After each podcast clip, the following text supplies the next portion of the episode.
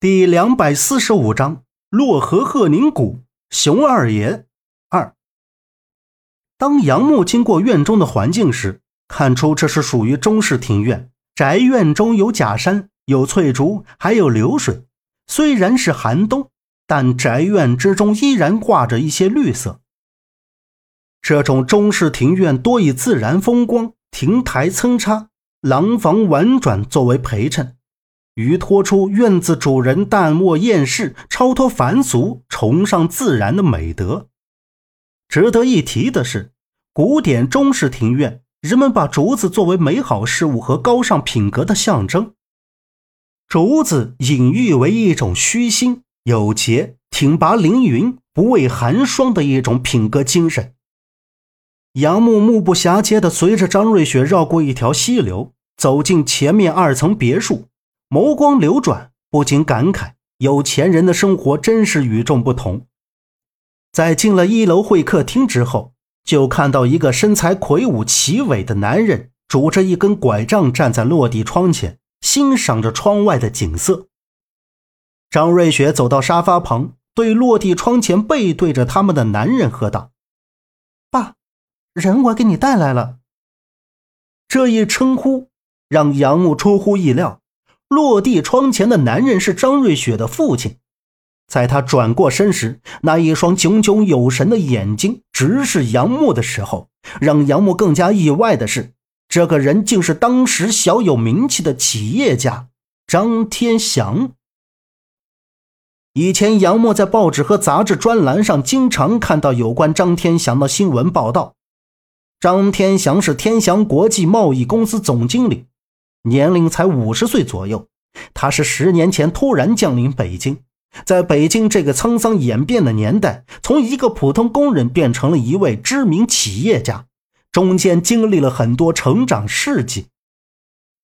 最近这几年，天祥国际扩展涉及的其他商业领域有很多，这两年更是发展之快，主要是他们的流动资金一直稳定，从未遇到过断裂的情况。这是让很多人感到震惊和羡慕的。更有人说，天祥国际的资金之所以一直未断过，是因为张天祥总经理之前是一个盗墓贼，靠盗来的宝物发的财。如今见到了本人，更是让杨木敬畏。果然也像文章中描述的那样，风度翩翩，气度不凡，是当今众多企业家之中卓出的人物。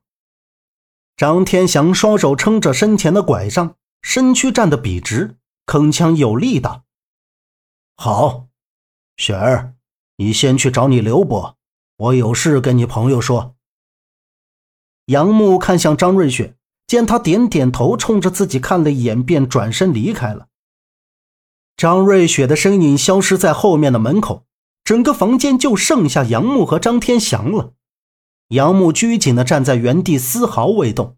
他有些想不通，自己总是能和有钱人扯上关系，这一旦扯上关系，就没什么好事。别站着了，过来坐。张天祥神色自若地伸手示意道，随后他自己走到沙发前，缓缓地坐了下来。见张天祥并没有端着居高临下的架子，杨木放松了许多。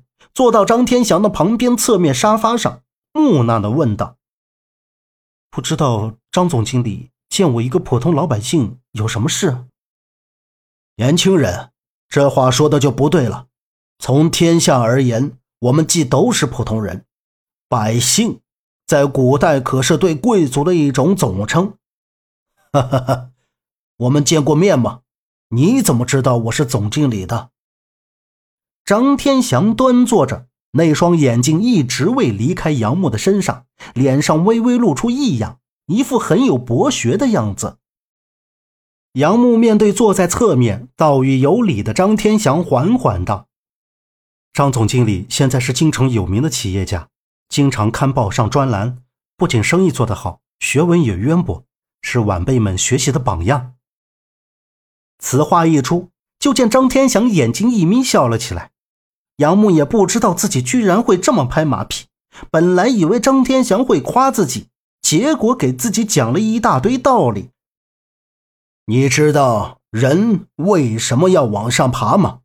当你爬到越高的时候，就不会有人看低你；当你爬越高时，就会在失去的同时得到更多。年轻人会说话也是一件好事，但是不光要有努力，还要有人去看好你。张天祥说着，这时有人端来沏好的茶水，然后杨木喝了一口醇香的碧螺春，就听到张天祥接着说道。言归正传，听雪儿说，罗俊明有为难你，大概情况我都已经了解了。你朋友现在在罗俊明的手里，他这小子可不是什么省油的灯。你手里是不是有他抓着你不放的东西吧？杨木的眸光一亮，看向张天祥。原来大人物真是不简单的人呐，还以为是张瑞雪跟他说了周震他们被抓的事，但没想到。他竟然还知道自己手里有罗俊明想要的东西。张总经理，我不明白您说的东西是什么东西。哈哈哈哈！杨木啊，你现在可是众多盗墓家族团伙们盯得最紧的一个人了。你手上的东西可是不少人想要的。啊，忘了告诉你，你能来我这里，那么。你所有的一切都是查得清楚的，还在我这里装的不知道？哼，有意思。张天祥哼哼道。张天祥这句话让杨木突然紧张不安起来。眼前的张天祥像是变了一个人，说话的语气和态度和刚刚完全不一样。也许是自己不够坦诚，又或是人都会有私心，而现在杨木却不知道说什么好。自己就像是赤裸的躯体被人看个精光的感觉。